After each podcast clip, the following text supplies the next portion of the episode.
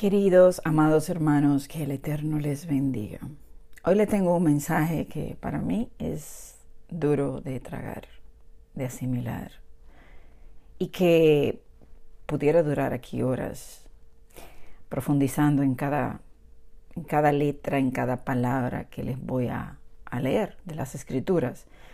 Pero por motivo de tiempo y no extender, pues me iré lo más rápido posible aunque mi rapidez siempre dura 40 minutos mínimo. Pero escuchen bien esta palabra. Jeremías capítulo 25 dice que Elohim le da a Jeremías la copa del vino de su furor. Y esa copa del vino de furor no era para Jerusalén, aunque comenzaba con Jerusalén. Pero luego él dice que él quitaría la copa de Jerusalén y se la pondría a las naciones. Y vemos las copas de la ira de Elohim para las naciones en Apocalipsis capítulo 15, 16, ahí donde se le entregan las copas ya después del tiempo de tribulación que precede aquellos que vencen, se levantan de los muertos, están allí en el semar de cristal y salen, el templo se abre y salen los siete ángeles con las siete copas de la ira. Por eso le digo que es extenso el tema y no me puedo ir porque duraríamos mucho tiempo. Pero escuche, porque la palabra, y como le he titulado al tema de hoy, es beberán, temblarán y enloquecerán. Y yo quiero que le ponga atención, porque si a usted le toca vivir y ver esto, usted tiene que estar preparado que no le quede de sorpresa, que no se extrañe, que usted no entre en pánico ante las cosas que vienen. Entonces, él le dice, toma de mi mano la copa del vino de este furor y da a beber de él a todas las naciones a las cuales yo te envío. Ahora, Jeremías nunca fue a ninguna de esas naciones mencionadas en este capítulo y yo no lo voy a leer completo. Pero la palabra de Jeremías se está llevando a todas las naciones porque aquellos que escuchan este mensaje están en todas las naciones para que usted se aperciba y usted pues reciba esta palabra y usted se la dé a otros. Entonces sí está llegando el mensaje y el juicio para todas las naciones está siendo anunciado a través de la palabra dada por los profetas, que ahora está en la boca nuestra para dársela a ustedes y ustedes dársela a otros. Entonces, dice, y, verso 16, beberán y temblarán y enloquecerán. Y ese es el tema. ¿Cuál es la causa de que van a beber, van a temblar y van a enloquecer? La causa la dice aquí. Y dice, a causa de la espada que yo envío entre ellas y tomé la copa de la mano de Yahweh y di de beber a todas las naciones a las cuales me envió. Y usted lee ahí todas las naciones, incluye el mundo completo. Y luego, fíjense, hay una, la causa es la espada, la guerra, el odio, la división, unos contra otros, nación contra nación, pueblo contra pueblo, hermano contra hermano, una casa dividida, madre contra hijo, hijo contra madre, nuero, nuera contra la hija, esposo, esposa, odio, maldad, espíritus tormentosos. Todo esto. Entonces, beber, van a beber del vino, de este vino. ¿Qué causa la bebida? Ebriedad. ¿Qué hace una persona ebria? Una persona ebria no tiene, no actúa con sus sentidos. O sea, es manipulado, no tiene raciocinio, es manipulado por demonios, es manipulado por la información que se le está preparando, van a actuar sin pensar cómo actúa una persona ebria, o sea, no piensa bien. Usted le puede decir a una persona que está ebria de alcohol, mira, a cualquier estupidez y viene y la hacen ponte aquí y ahí se pone. O sea, pueden manejarlo fácilmente. Entonces, va a actuar sin amor, sin misericordia, ni aún a sus propios hijos o hermanos. Usted ha visto personas que entran en estado de embriaguez, donde han, lo, han hecho, han maltratado a su esposa o a sus hijos, o han hecho locuras, locuras, ¿verdad que sí? Entonces, por eso dice, beberán, temblarán y enloquecerán. Temblarán, ¿por qué temblarán? El pánico, el miedo. El mismo miedo los impulsa a actuar sin pensar, con odio, sin raciocinio, con locura. ¿Acaso no podemos esto visualizarlo ya hoy? Porque aquel que no quiere ver, simplemente porque se está negando la realidad. Ya hoy vemos lo que Satanás y sus demonios están logrando en las personas. Lo están haciendo ya. Solo que todavía falta ese tiempo final donde esto se le da rienda suelta. Ejemplo, los medios crean miedo en las mentes. Y estas personas reciben ese miedo. El demonio entra y controla las acciones. Y ese miedo, ¿verdad? A, su, a perder lo ideal, lo que ellos, o sea, es como una manipulación mental que le crea un pánico, un miedo, de perder lo que tienen, de perder lo que son, de perder su vida, su estatus, su gobierno, miedo al hambre, miedo a las enfermedades, a lo que vendrá, a la expectación de las cosas que vienen.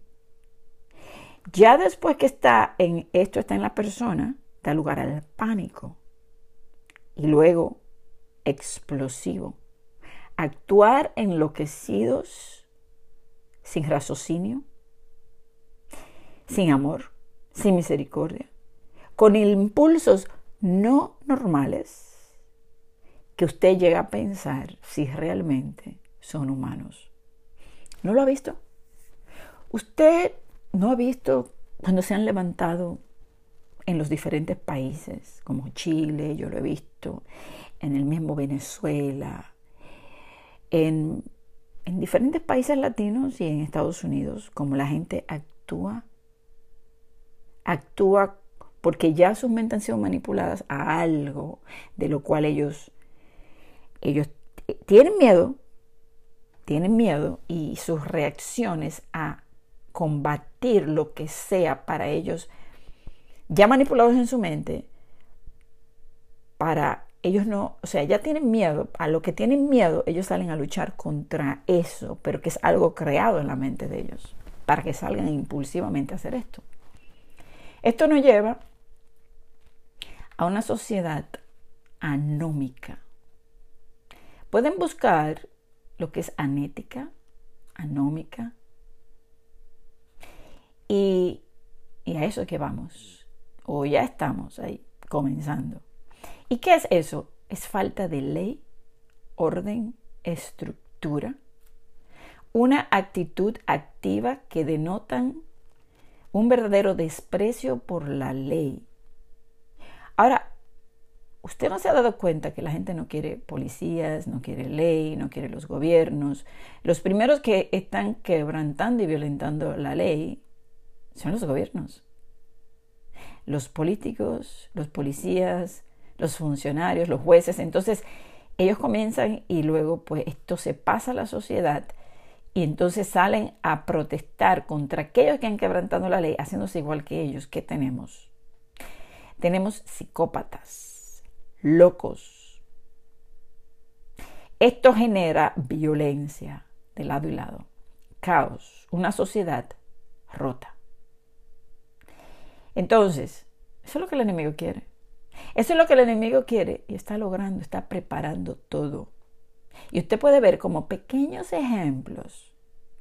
Mire las noticias, mire cómo actúa la gente, mire a lo que está impulsando, incluso a quitarse sus vidas, a matar a sus familias y matarse ellos. Entonces, un psicópata es una persona que usted puede decir es loco, ¿verdad? Locura. Es un enfermo. Está trastornado mentalmente. Su personalidad, evidentemente, porque ha recibido, es en la mente. Las locuras vienen en la mente y Satanás trabaja en la mente. Entonces es un trastorno de personalidad caracterizado por realizar actos que infringen las leyes, ya sea robos, estafas o similares, pudiendo llegar al secuestro, a la agresión contra sus semejantes, contra los animales, son manipuladores, mentirosos, no tienen remordimiento de nada de lo que hacen. Psicópatas, locuras, eso va a pasar. Y está ocurriendo. Cuando usted ve estas personas que se levantan, que actúan como animales irracionales, que roban, que entran, que destruyen, que, que matan a su prójimo, que le hacen daño, que lo patean, que el odio, la división en contra del gobierno, y el, porque no es que el gobierno, es que el gobierno es el primero. Eso crea esta sociedad rota. Entonces, un caos, un caos se va a generar.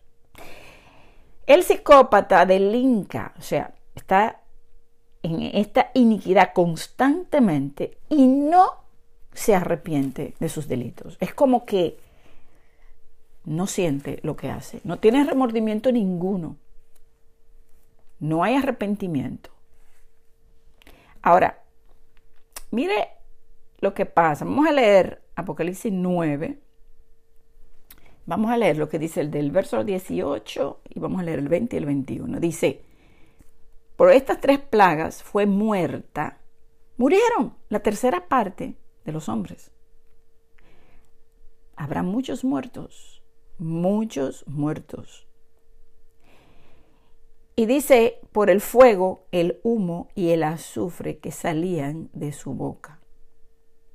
Está hablando aquí de una guerra, ejército caballos con jinetes, el hay, toque de trompeta.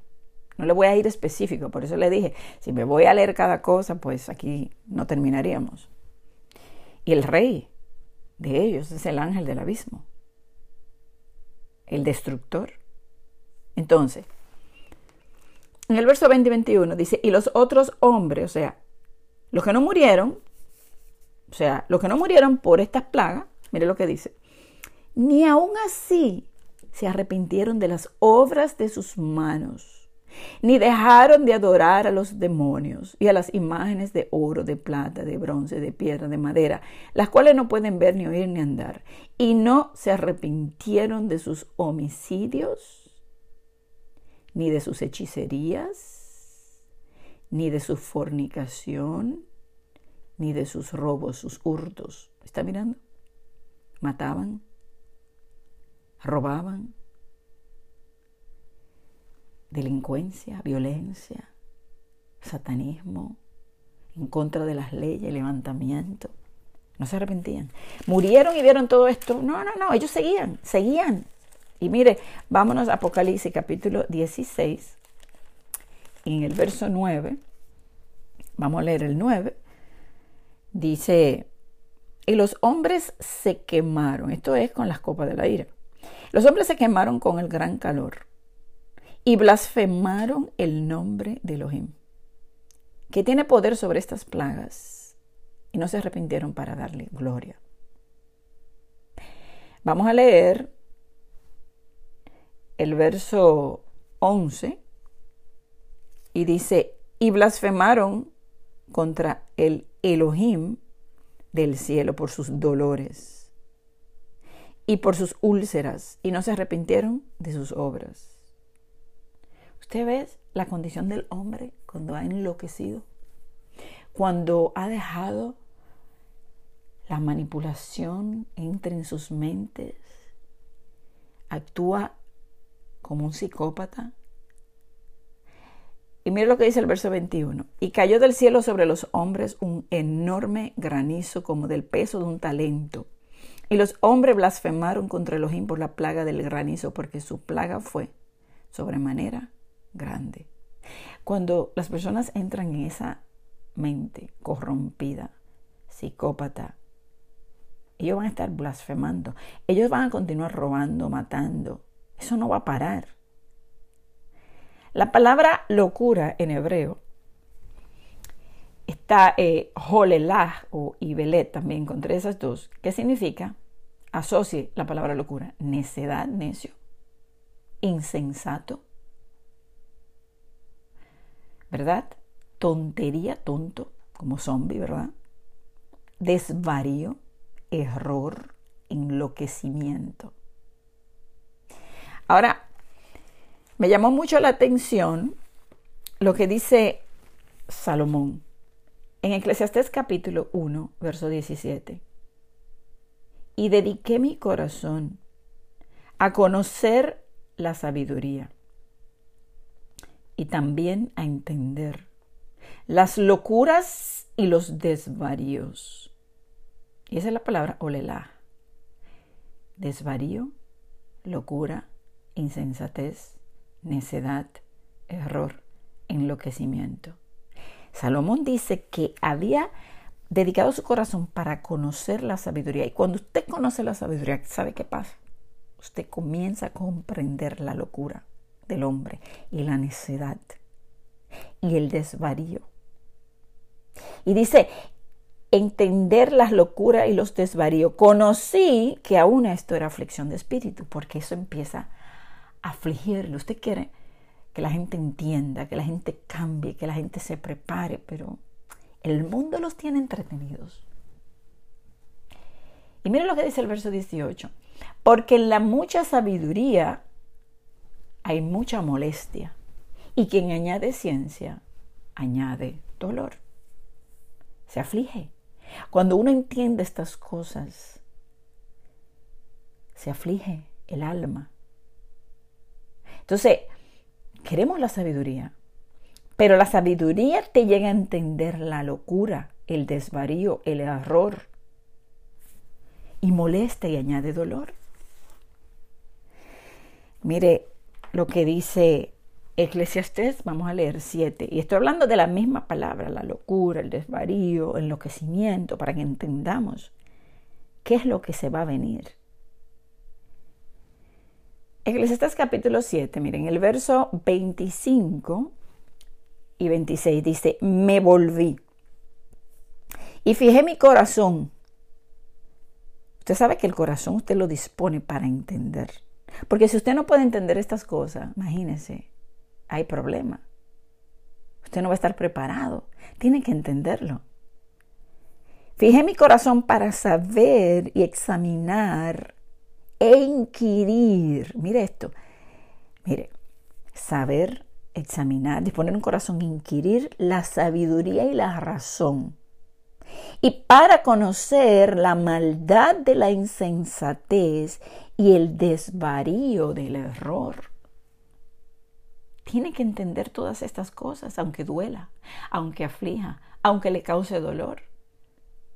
No podemos vivir tapando el sol con un dedo, ni podemos estar, ay no, pero eso no va a pasar. No, entienda, comprenda, porque Él le va a mostrar todas las cosas. Cuando usted busca la sabiduría y usted dispone su corazón para entender los tiempos, los juicios, cómo es la cosa, cómo es que viene, y lo vamos a ver.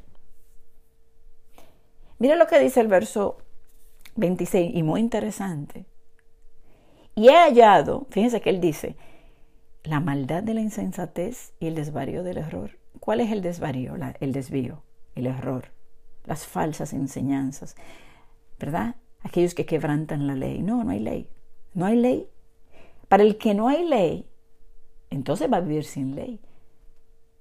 En un mundo sin ley, donde los primeros que quebrantan las leyes son el gobierno. Y luego los que están, los que se supone que, que practiquen la ley, que defienden la ley, es su pueblo. Ellos digan que no hay ley. ¿A qué nos afrontamos entonces? Y he hallado, mire lo que dice aquí, he hallado más amarga que la muerte a la mujer. Y véalo de esta manera. No lo mire como una mujer, una mujer, ¿verdad? Físicamente una mujer del sexo femenino. Mírelo como una iglesia, como una ramera, que desvía al error, como, como lo habla el libro de Apocalipsis, y vi a la mujer sentada sobre la bestia, y en la sangre y en la boca de ella, de la mujer, estaba ebria de la sangre de los santos, y luego le da a tomar sangre a ella, porque sangre derramó. Y entonces esa copa de la ira cae sobre la mujer. Entonces fíjense, esta mujer cuyo corazón es lazos, redes y sus manos ligaduras. ¿Cómo está el mundo hoy? Contaminado por mujeres, por una mujer o mujeres cuyos, cuyo corazón es engañoso, seductor, Jezabel, seductor, doctrinas apóstatas, engañosas, lazos, redes, quedan ahí atrapados y no pueden salir porque le han creído, han quedado en este espíritu de encantamiento. Y dice, sus manos son ligaduras. Eso está lejos de la sabiduría. Eso es la maldad de la insensatez y el desvarío del error. Doctrina de error, apóstatas. Están ahí en lazos y redes, no pueden escapar. Y dice, he hallado más amarga que la muerte esto. Aquella mujer, aquella doctrina, aquella iglesia, vamos a ponerle, aquella doctrina, doctrinas engañosas que han ligado a los seres humanos allí. Y dice, el que agrada a Elohim escapará de ella. Más el pecador quedará en ella preso. ¿Me entiende? Escape, salga de Babilonia, escápese de ella. Por eso dice, salí de ella, pueblo mío, sal de la Babilonia, de todo el sistema religioso falso, desviado de su ley. Porque este mundo va hacia la antiley. Y todo aquel que está viviendo sin ley caerá preso en esa mujer. Porque ella está acostumbrado. Mire lo que dice el capítulo 8 de Eclesiastés y póngale atención porque aquí sí que hay sabiduría. Verso, vamos a leer verso 5 y el 7. El que guarda el mandamiento no experimentará mal. Y el corazón del sabio discierne el tiempo y el juicio. ¿Me está entendiendo? Vamos a repetir. El que guarda el mandamiento no experimentará mal. Y el corazón del sabio, el que busca la sabiduría, el que vuelve su corazón para saber examinar, inquirir la sabiduría y la razón y entiende. El desvarío, el error, la mujer que enlaza, no va a caer ahí. ¿Por qué? Dice, el corazón del sabio discierne el tiempo y el juicio. Sabe qué tiempo vivimos y entiende el juicio.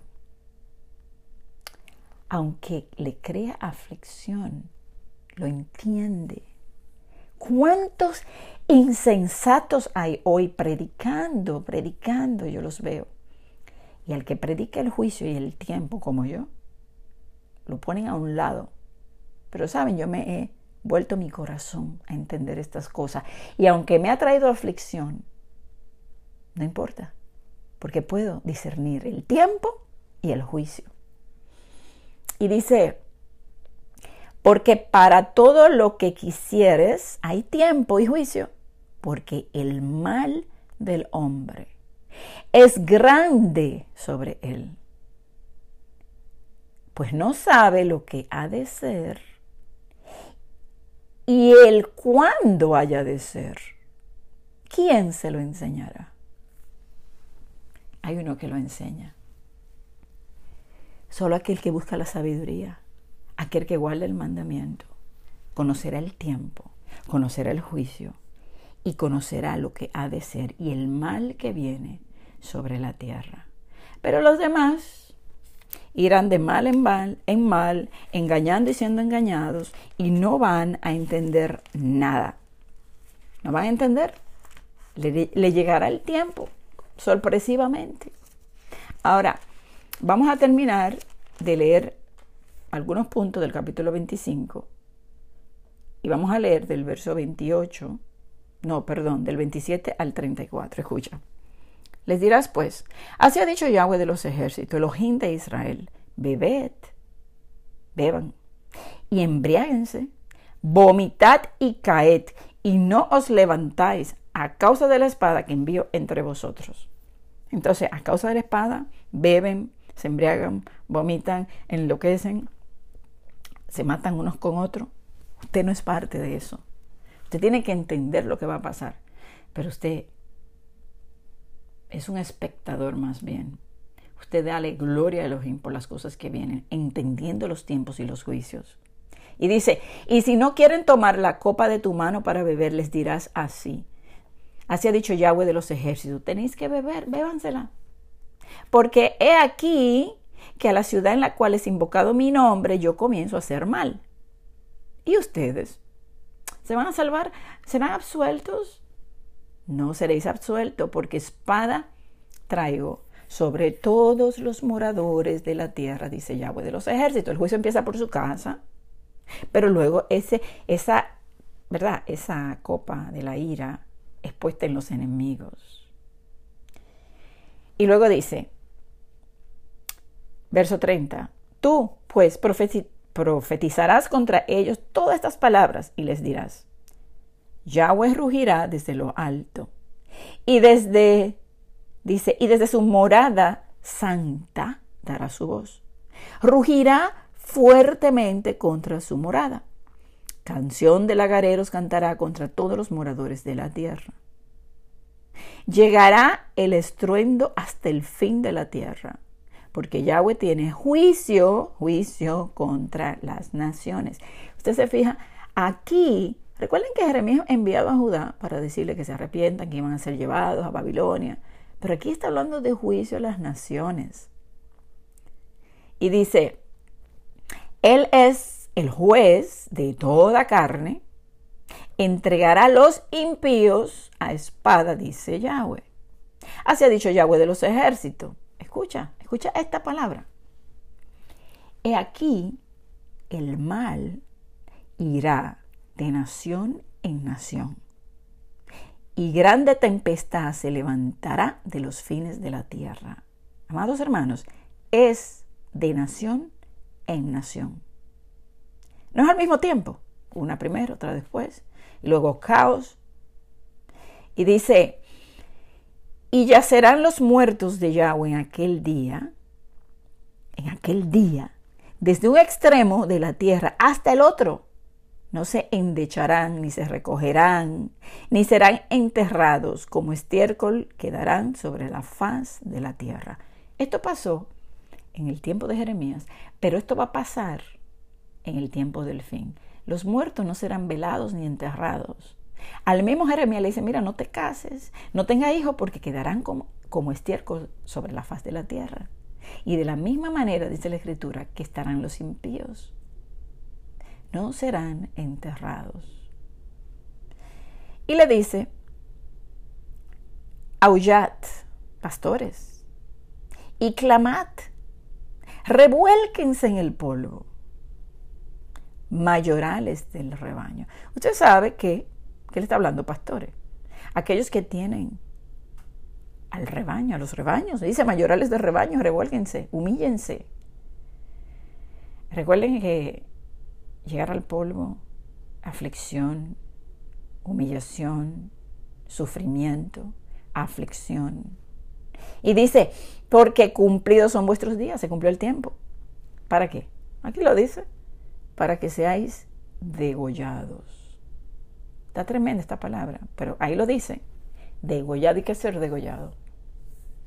Esos son unos de los de las muertes empleadas por el antimesías, degollar a los rebeldes que no se sometan a él. Decapitar, degollar. Y seréis esparcidos, sí, muchos saldrán corriendo, tendrán que correr, y caeréis como vaso precioso.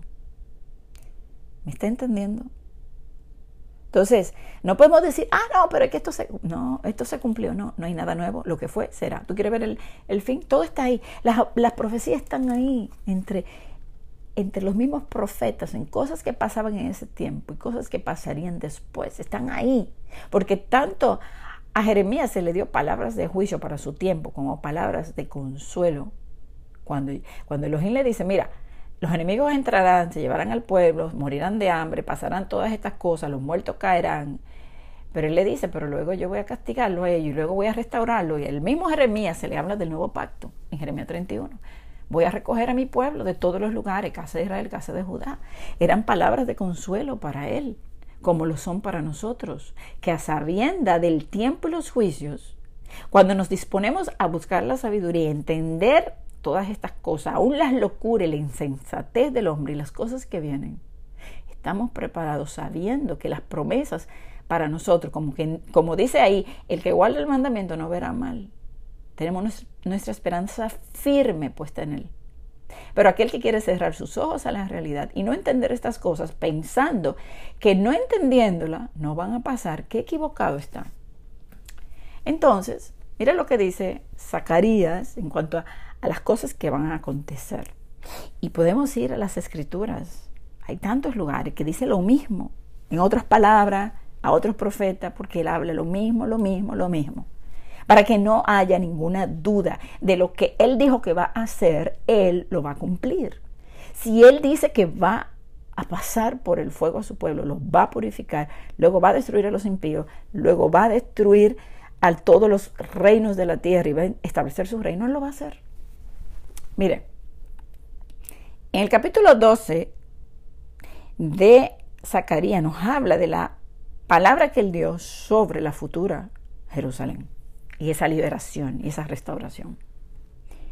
Dice, profecía de la palabra de Yahweh acerca de Israel. Yahweh que extiende los cielos y funda la tierra y forma el espíritu del hombre dentro de él, ha dicho. He aquí, yo pongo a Jerusalén por copa, que hará temblar a todos los pueblos de alrededor contra Judá, en el sitio contra Jerusalén. Y en aquel día yo pondré a Jerusalén por piedra pesada a todos los pueblos. Todos los que se la cargaren serán despedazados, bien que todas las naciones de la tierra se juntarán contra ella. Y de esto usted sabe, ¿verdad? Que se van a reunir, que la va a reunir allí, que van a combatir y que, bueno, Yeshua viene y que la va a destruir. Ok. Dice que todas estas naciones se van a juntar y serán despedazadas. Y mira lo que dice el verso 4.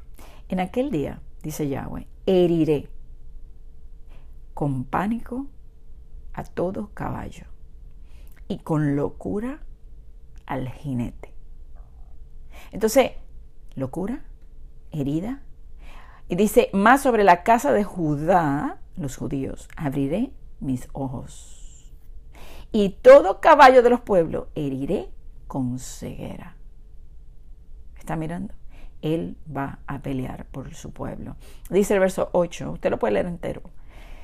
Dice, en aquel día Yahweh defenderá al morador de Jerusalén.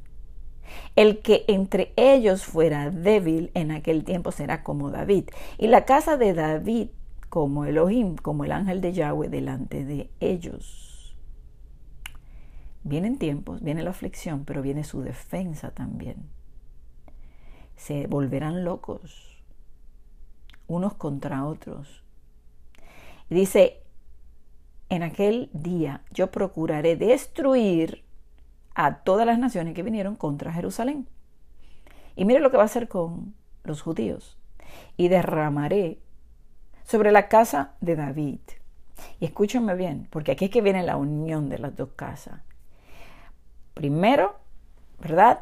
Cuando Él termine con nosotros, no va a pasar por el fuego, pero luego una cosecha grande para los judíos. Dice, derramaré sobre la casa de David y sobre los moradores de Jerusalén. Y no se equivoquen aquí, morador es aquel que vive en Jerusalén pero también a los judíos entre, entre las naciones, porque son de la casa de David. Y dice, espíritu de gracia y de oración, y mirarán a mí, a quien traspasaron, y llorarán como se llora por hijo unigénito, afligiéndose por él, como quien se aflige por el primogénito. Ese tiempo va a llegar. Ese tiempo viene. Y ellos dice que habrá un manantial para la casa de David, los habitantes de Jerusalén, para la purificación del pecado y de la inmundicia. En el verso 2 del capítulo 13, de aquel día, dice Yahweh de los ejércitos, quitaré de la tierra los nombres de las imágenes, nunca más serán recordados, y haré cortar de la tierra a los profetas y al espíritu de inmundicia. Entonces, viene ese tiempo.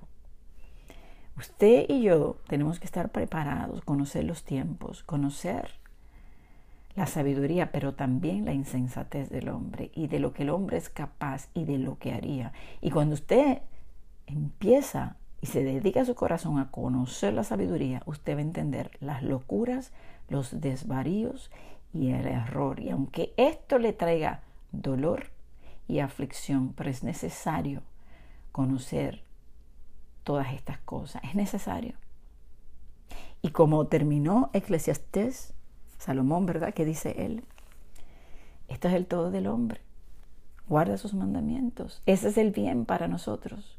Porque el que, el que tiene los mandamientos, aquel que lo cumple, va a entender y no sufrirá el mal tan grande que viene sobre los moradores de la tierra. Porque en Él esperamos, Él estará con nosotros. Y antes de derramar estas copas de la ira, que primero viene toda la tribulación y la aflicción para su pueblo, pero luego la copa de la ira es puesta entre las naciones. Dice que Él nos saca, Él nos saca de este mundo, vivos y muertos, vivos o muertos, ¿verdad? Y nos lleva a ese mar de cristal, Apocalipsis 15. Y entonces esas copas de la ira son derramadas sobre un mundo que vive sin ley, hombres que no se arrepienten, hombres que blasfeman el nombre de Elohim, hombres que han tenido la sangre suya, quizás la misma suya en su boca, porque la han derramado. Pero hay uno en el cual esperamos que trae esa venganza. El Elohim de las venganzas va a actuar en defensa de su pueblo, tanto de Israel, Efraín, como de Judá. Y hará de dos pueblos uno. Y todos los reinos debajo de la tierra como dice Daniel 7, serán entregados a los santos y a Yeshua y reinaremos con él. Amén. Entonces, estas son palabras fuertes que la tienes que conocer, vivir la realidad y prepararse para ella. Amén. Elohim les bendiga.